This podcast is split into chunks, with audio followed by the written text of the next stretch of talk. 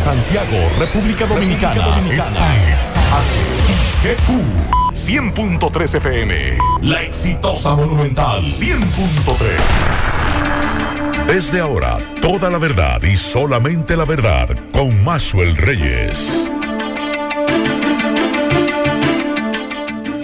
Buenas tardes Santiago, buenas tardes región, saludos a todos los amigos que sintonizan a esta hora la verdad con Maxwell Reyes a través de Monumental 100.3 FM.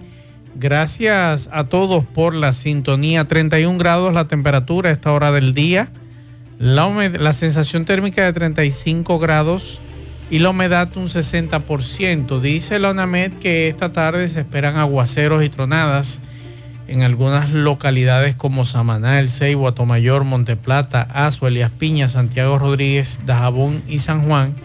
Y esto es debido a una vaguada presente en varios niveles de la troposfera y los efectos de calentamiento diurno que estarán generando estos aguaceros. Mañana viernes los efectos de la vaguada permanecerán incidiendo sobre la República Dominicana en adición al viento cálido del sureste eh, se mantendrán las condiciones para que ocurran aguaceros tanto hacia el noroeste, norte y la zona fronteriza y la cordillera central y las comunidades eh, que podrían estar ocurriendo estos aguaceros mañana viernes es Montecristi, Dajabón, Puerto Plata, Santiago Rodríguez, El Ceibo, Atomayor, Monteplata, Duarte y La Vega. Las temperaturas calurosas, las temperaturas se mantienen calurosas, así que pendientes a no estar ustedes eh, sin la debida protección y los rayos solares eh, estarían afectándoles. No pueden exponerse al sol entre 11 de la mañana y 4 de la tarde. Buenas tardes, Miguel Pons. Buenas tardes, Macho Reyes y a todos los que nos escuchan. Con protestas eh, en el día de hoy del sector Apromoli. Casi siempre uno escuchaba al de Azohuevo, a Manuel Escaño Hoy Se suman los, polleros. Los polleros, porque ese sector también produce huevos eh, de gallinas ponedoras. Tenía mucho que no lo escuchaba, los muchachos de Apromoli. Sí, a Ambioril Cabrera, que estuvo hoy en esa rueda de prensa encabezándola. Los talloteros de Jarabacoa, específicamente. ¿Qué pasa con los talloteros? De Manabao, dicen que esto de la frontera le ha resultado le ha causado pérdidas millonarias de, con esto de la Toyota. Yo lo que veo que a veces en las redes los ciudadanos le dicen, pero bájenla, porque está muy cara. Tal vez, tal vez la población la consume. Eh, bueno, es una. Porque usted va a un supermercado y los eh, huevos no bajan. Eso mismo dicen los muchachos mm, eh, que compran pollo y que nosotros consumimos pollo. No lo bajan ni bajan el huevo. extraño. Y ellos te dirán sobreproducción, pero entonces eso no se refleja en disminuir los precios. Ellos te dirán que lamentablemente los insumos han subido de precio y te van a poner una corta y una larga.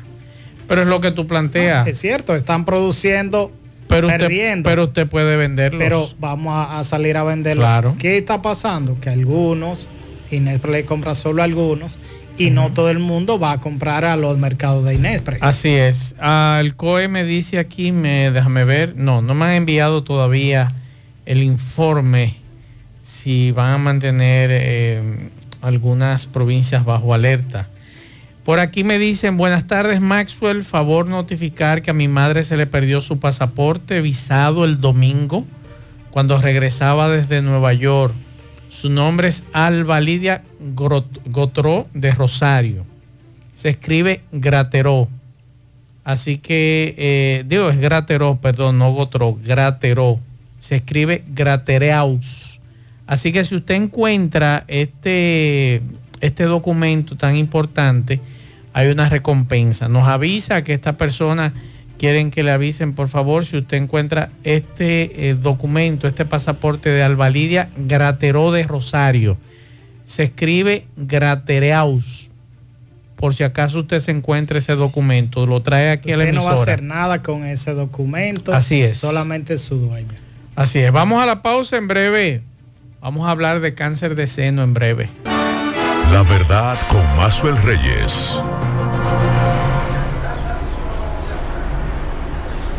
Después de la visita del presidente de los Estados Unidos, Joe Biden, a Israel, se ha anunciado que habría un acuerdo para que entren por lo menos 20 camiones de ayuda humanitaria que están ahora estacionados en la zona fronteriza entre Gaza y Egipto. De acuerdo al líder estadounidense, después de su reunión con el primer ministro de Israel, Benjamin Netanyahu, llegaron al acuerdo de que esto podría entrar con inspecciones y verificación para evitar que los miembros de Hamas puedan llegar a obtener estos elementos, mientras eh, que durante su vuelo a Washington reveló que había hablado telefónicamente con el presidente de Egipto, quien le dijo que estaba dispuesto a abrir la frontera para que esto entrara. Sin embargo, todavía las condiciones para que llegue esta asistencia son difíciles. Explicó que había que reparar vías debido a los bombardeos que se han registrado en los últimos días en esta operación que adelanta el gobierno de Israel en contra de Hamas.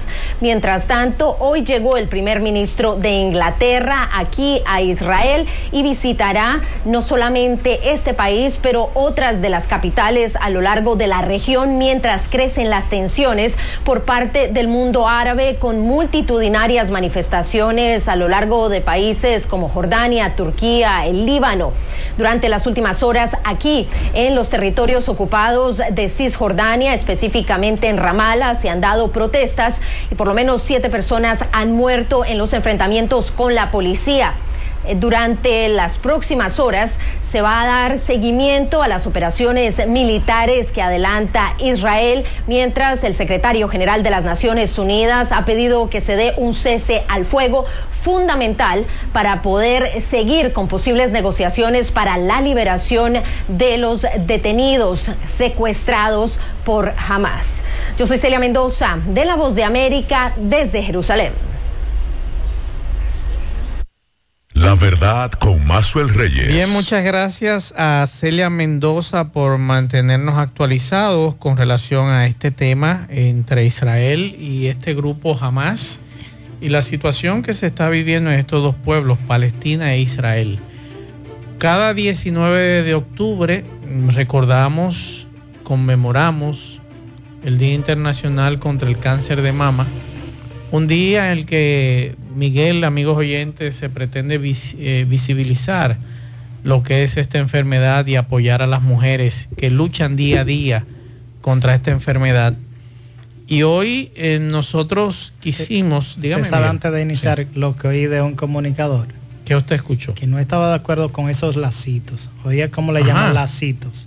Oh. Ojalá que nunca le, ocurra a un pariente de, él, O, a él, porque esa, esa enfermedad la puede padecer cualquiera. hasta, un hombre, hasta un hombre la puede padecer. Eh, ese mismo de mama, pero en sentido general el cáncer es terrible en cualquier, en una a quien lo padece y a la familia. Y fue la Organización Mundial de la Salud, ahora que tú hablas del lazo de color rosa, la que estableció el 19 de octubre como fecha para recordar este día que se representa con lazos de color rosa desde el año 1991, cuando la Fundación Susan G. Komen se los dio a los participantes eh, de una carrera en Nueva York.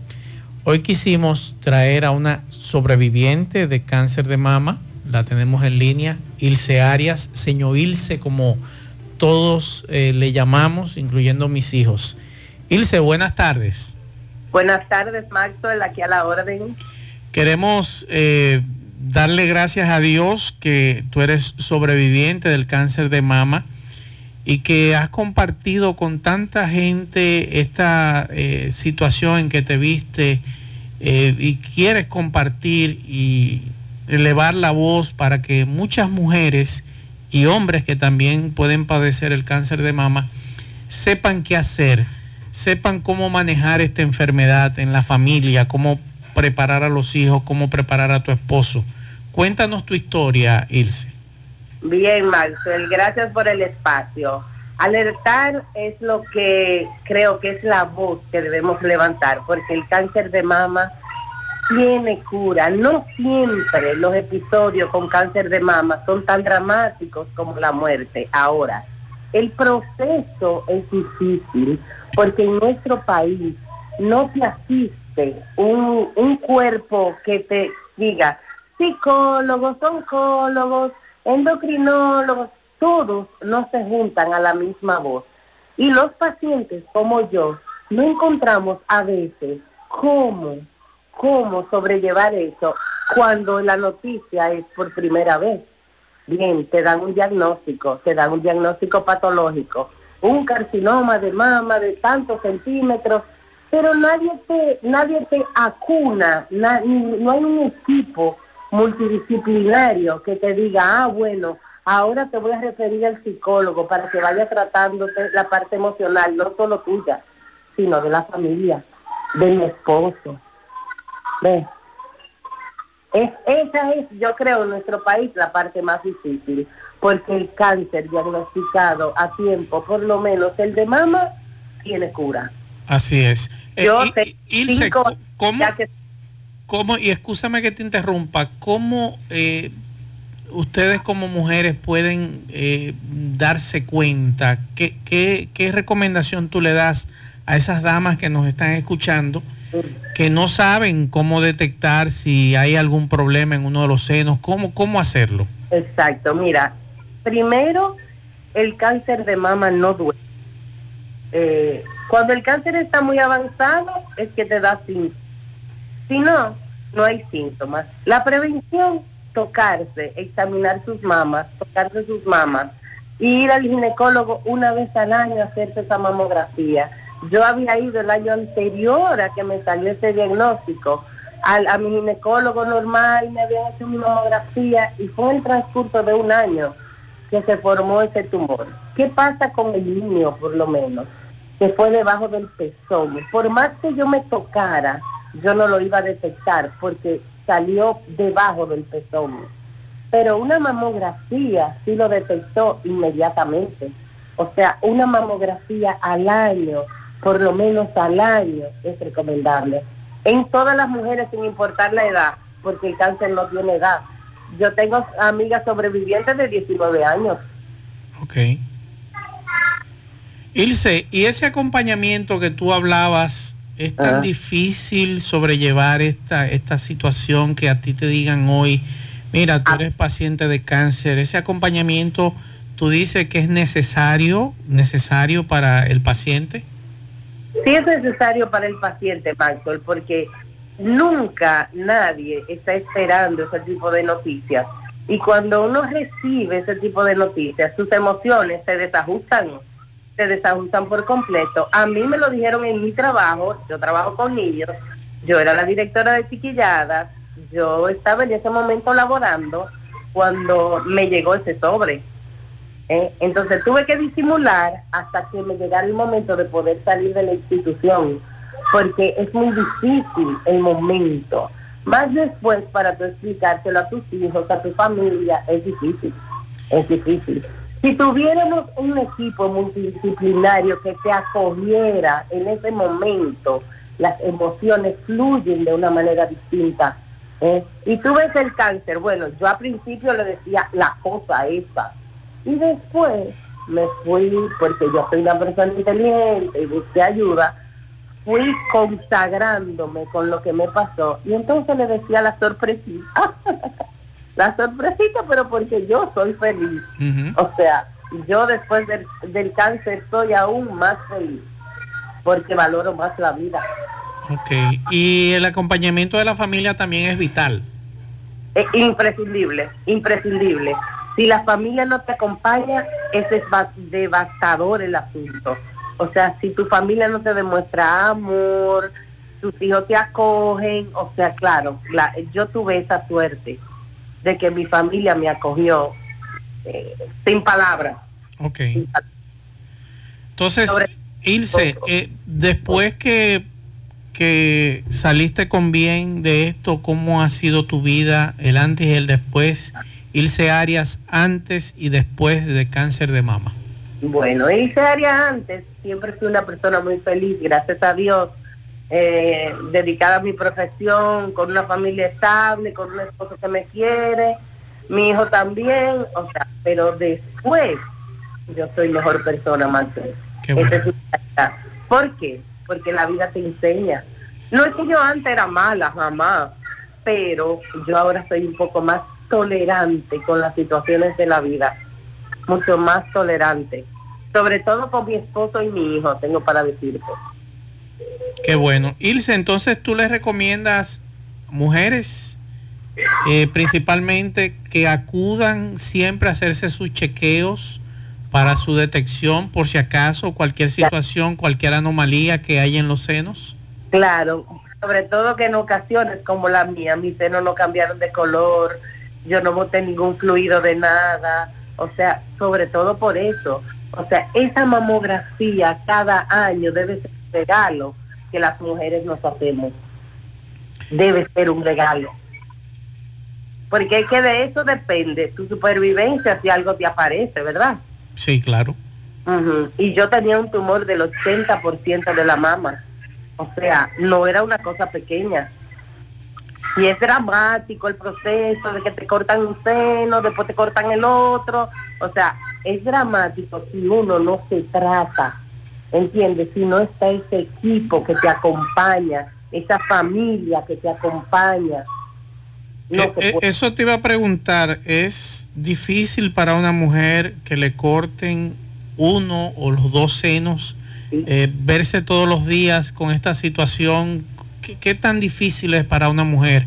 Es, muy, difícil, es muy difícil, Maxwell, porque fíjate que los senos es parte de lo que tú usas para la supervivencia de tus hijos. O sea, el órgano, las mamas están asociadas a la supervivencia de tus hijos. Tu amamanta a tus hijos. ¿eh? Y es una célula que tiene la mujer imborrable. el lazo hijo-mujer es imborrable.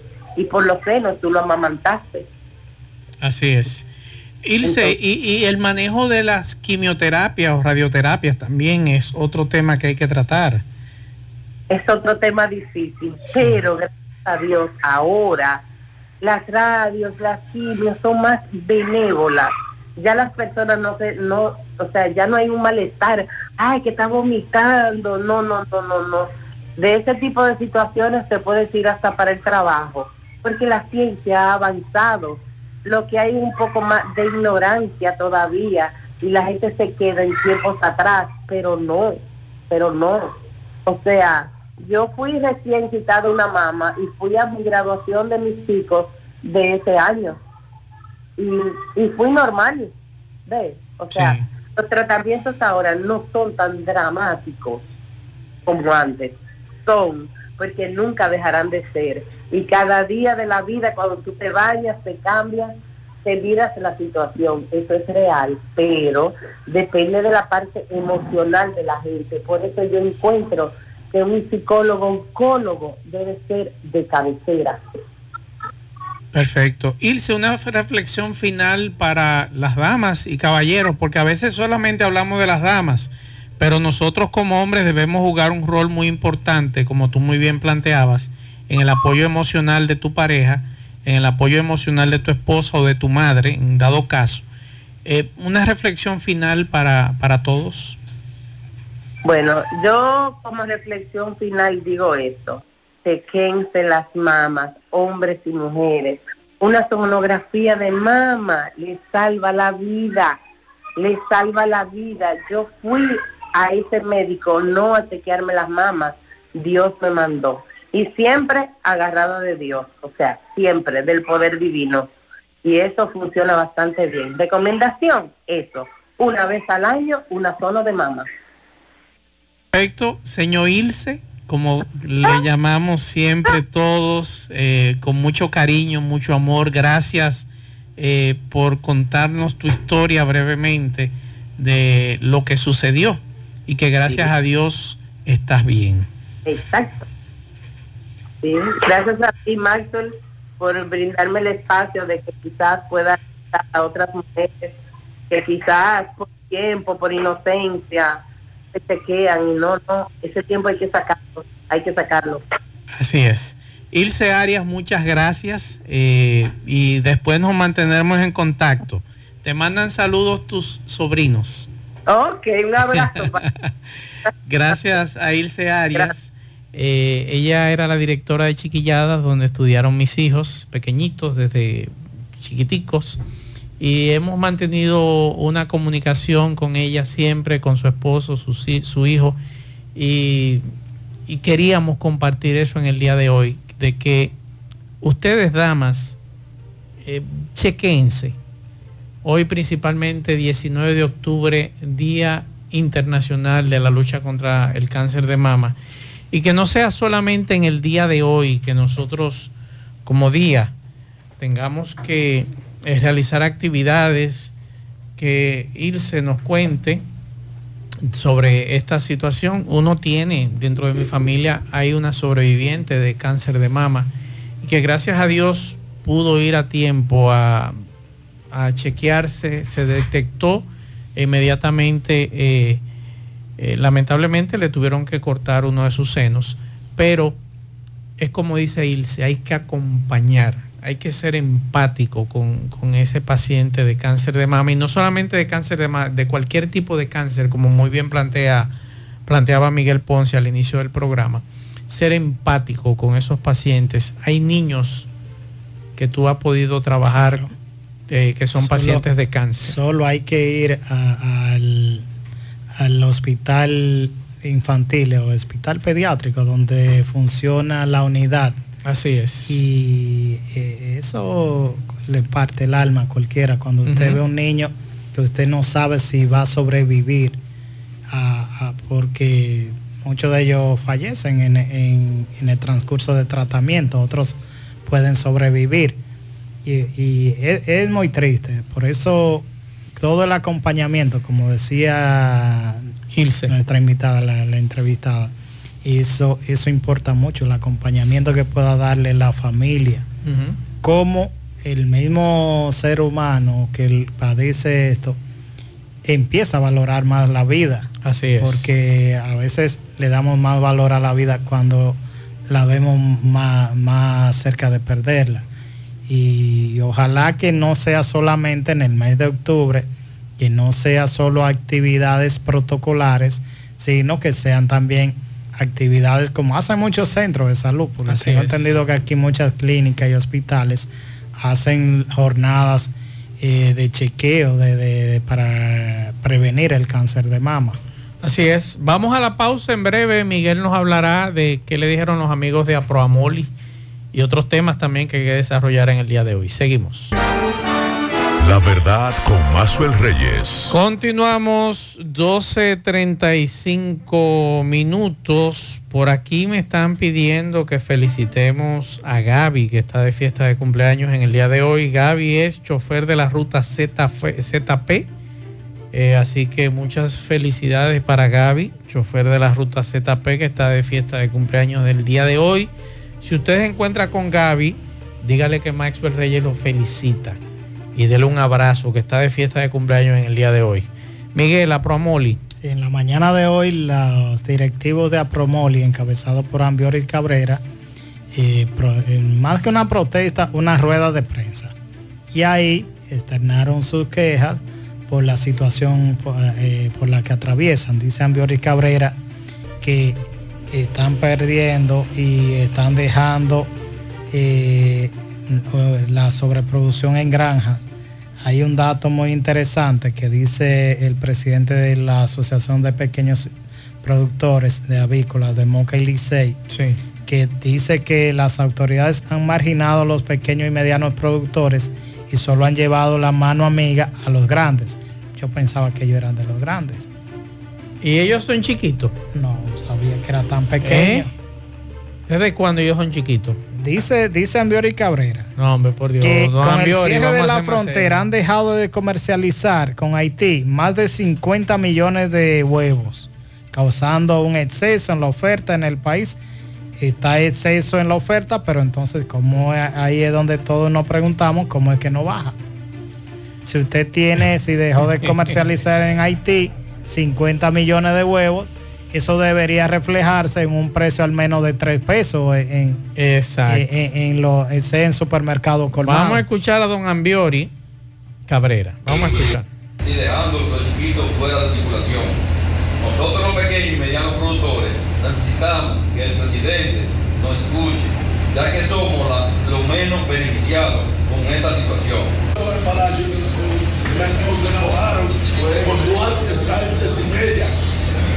Me acuerdo yo que alguien de lo grande cuestionó a Mica Romero, siendo secretario, y dice, y tuvo la cachaza de decirle, tanta gente que hemos luchado por, por este sector y no nos hicieron el reconocimiento que hicieron a él. Dice, yo fui uno de los que voté por él, hicieran el reconocimiento. Pregúntame por qué. Dice, llegó aquí humildemente donde todos se reían de él. Eran 31 y él mantenía su posición de los pequeños y medianos productores. Jurés, quizás apartarme un poco, pero ante la injusticia y el plan macabro que se viene ejecutando, yo estoy actualizado, en este país me ha vuelto a llevar a mí que saque la cara otra vez. Yo no puedo ver tanta injusticia. ¿Dónde? Hace tiempo que tiene entramado quedarse con el sector y el gobierno lo está acompañando.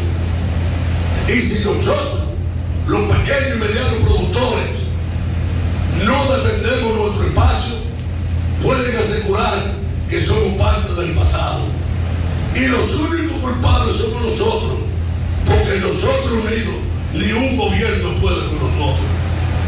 En la actualidad han sacado muchos huevos, 45 millones de huevos. ¿A cuáles de los pequeños han ido a buscárselo? No. Los grandes se la han arreglado y lo han despachado ellos.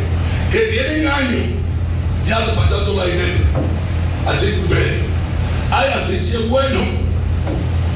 Y son los que están manejando el escenario en este momento. No podamos dejar que ante la madre de la crisis que estamos viviendo, nos desplacen de esa forma y no tengamos mucho tiempo. De aquí, después de esta rueda de prensa, tengamos que fijar posiciones. Si ustedes y nosotros nos unificamos, vamos a haber que entregarnos nuestro espacio. La verdad con Mazuel Reyes. Están en todo su derecho en gritar, Miguel. Cada quien defiende Exacto. sus intereses. Así es. Si usted es profesor, defiende el derecho de los profesores y, y si usted es médico, de los médicos. Sí. Ellos están defendiendo su derecho. Su derecho. Miguel, estoy sorprendido con un- una información que nos mandó la policía en el día de hoy de robos a mano armada en villas aquí en Santiago, que rentan. Y apresaron a una dama. Yo estoy sorprendido con la fotografía de la dama, pero también con esta joven, esta señora de 28 años, que la policía la acusa de ella ser parte junto a otras personas eh, de ser los autores supuestamente de varios robos a mano armada en villas rentadas en Santiago. Vamos a escuchar al vocero de la policía con relación a este tema. de la Policía Nacional se le informa que fue apresada Yunilka Vera de León, de 28 años de edad. Esta mujer, que es residente en Licey al medio de esta provincia de Santiago, mediante orden de arresto número 10 11-3-2023. La Policía Nacional, según las investigaciones, la vincula a varios hechos delictivos consistentes en atracos a mano armada, tanto en cabañas como en Airbnb, junto a dos hombres en proceso de identificación. La Policía Nacional presenta ante el Ministerio Público a esta mujer apresada mediante orden de arresto. La verdad con Mazuel Reyes. Ahora entiendo. Airbnb. Airbnb, eh, o sea, habitaciones y demás, Sí. pero villas, o sea, yo estaba buscando dónde hay una villa aquí en Santiago. Hay que Eh, ver en cómo la era ciudad. la trama. Si era que ellos se enteraban de que alguien alquilaba Sí. algún apartamento o alguna casa y ellos entonces Lo que yo no Ah, entiendo lo de la cabaña, porque cabaña aquí lo entendemos por otra cosa y ahí hay mucha vigilancia. hoteles. Y ahí hay mucha vigilancia. y a quién iban a asaltar en algo así. Yo no sé. como Uno que- se pone cabaña, por ejemplo, Eh, en San José de las Matas. Ah, bueno, en San. José de las Matas. Me enseñaron una ahí en Palo Alto en estos días Sí, muy bonita. sí, en, en la cordillera septentrional Sí, hay algunas. Sí, hay algunas. Pero no sé, como que me en la zona de. Puerto Plata ya sí que hay una muy bonita de un español. Eh, así es. Pero, ¿qué pasó entonces con los supuestamente lo- lo- los que andaban con esta señora? ¿Qué pasó ahí? Mm, Debieron decir al menos los nombres, ya que ofrecieron el de ella y que hablaron de- del dato y, y profundizar más. Yo no digo que no sea así, porque ahora mismo usted va a la unidad de denuncias y querellas Sí. y eso está abarrotado de gente quejándose de todo tipo de, de- de- siendo víctima de, de la delincuencia Es en todas correcto. sus manifestaciones. Así es. La verdad con Mazuel Reyes. Y Asaderos Doña Pula nos invita eh, a esta actividad de David Landestoy. David Landestoy presenta en Asaderos Doña Pula el homenaje al artista Anthony Ríos. Así que ya lo saben, este viernes 20 de octubre a las 8 de la noche en Asaderos Doña Pula Pontezuela. Artistas invitados, Ander de Frank, Jiki Lee y Anthony Maná. Viernes 20 de octubre, Asaderos Doña Pula Pontezuela desde las 8 de la noche. Y Miguel, me acaban de mandar ya en la parte final, porque tenemos que despedir. eh, gracias al Llanero. Llanero, por favor, todos los meses mándame este, esta información del Centro Cultural Ercilia Pepín. La sala Héctor Inchaustegui. Este viernes 20 a las 6 de la tarde tiene la inauguración del FITE 2023. A las 7, al pie del Támesis, eso de Estados Unidos, Teatro Avanti. A las 8 de la noche, exposición 101 emociones de actores dominicanos en la sala Giorgi Morel. El sábado 21 a las 8 de la noche, al pie del Támesis, eh, Teatro Avante. El domingo 22, 8 de la noche, Mancandal, República Dominicana, estará presentado por la Compañía Nacional de Teatro bajo la dirección de Fausto Rojas. El lunes 23 a las 8 de la noche, Tiempo de Vivir. Eso es el Teatro Popular del Centro. El martes 24 y miércoles 25 desde las 8 de la noche, Me Mato o Me Mató el 24, eso es colombiano, de la Corporación Cultural y Artística Teatriados, Te- Teatriados. El jueves 26 a las 8 de la noche, Tiempo de Vivir, eh, presentado por el Teatro Popular del Centro. Viernes 27, La Cocodrila, Centro de Cultura en Nueva York. Sábado 28 y domingo 29, 8 de la noche, Cintas de Seda, Aguijón Theater. Y está interesante, Miguel. Ojalá que sigan enviándonos estas carteleras cuando tengan actividades en el Centro Cultural Ercilia Pepín, ahí en la calle del Sol, para eh, que mucha gente le interesa esto. Ojalá eh, el teatro, el, el Gran Teatro del Cibao presente actividades como Sí, esta para así, uno poder similar. ir. Eso le decía a un amigo el viernes cuando estuvimos en la actividad de Miriam Cruz, que muchas gracias por la invitación, me disfruté el concierto, que nos faltan actividades aquí, que uno pueda eh, apoyar. Le decía yo a ese amigo, caramba, aquí no hay actividades que uno pueda apoyar. Eh, nos vamos a la capital y apoyamos las actividades de la capital, pero no apoyamos la de aquí. Ay, nos vamos a Punta A Cana. veces la dejamos de lado porque Sí. aquí se hacen, se Pero hacen muy pocas, Plata. muy pocas. Al final del programa Sí. y también con esto darle el pésame a la doctora, a la neumóloga Natalia García con el caso de su hermano, también médico, Sí. que se investiga la causa. Hasta ahora se ha establecido supuestamente que se quitó la vida al propinarse un disparo. Eso fue la noche del miércoles en La Vega. El doctor Starling Edison García. Él se encontraba en la residencia de su madre. Y lo que dicen precisamente del tema del cáncer es que él padecía de cáncer Sí. y estaba agobiado con esto. Vamos a conectar nuevamente con Celia Mendoza, nos actualiza desde la frontera en Gaza.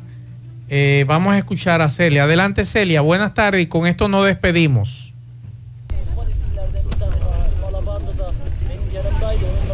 A esta hora me encuentro... Me encuentro en Esderot, que está localizada muy cerca a Gaza. A lo lejos se pueden todavía observar los bombardeos por parte de las autoridades israelíes, los cuales continuarán. Mientras tanto, durante esta jornada hemos tenido por lo menos dos alertas de misiles que han llegado hasta esta zona, lo que ha llevado a las autoridades a pedirle a las personas que evacúen este lugar. Mientras tanto, las autoridades continúan esta operación en contra de Hamas y el gobierno de los Estados Unidos, el presidente Joe Biden ha dicho que estarían entrando ayuda humanitaria, por lo menos 20 camiones. Se espera que lo puedan hacer para este viernes, después de haber visitado Israel y conseguido la aprobación de este comité de guerra de Israel y también del presidente de Egipto, que en una conversación telefónica mientras volaba de regreso a Washington aseguró que estarían dispuestos a abrirlo. Sin embargo, como ha habido bombardeos en esa zona, se necesitan reparar las calles para que estos puedan llegar y también habrá inspecciones para garantizar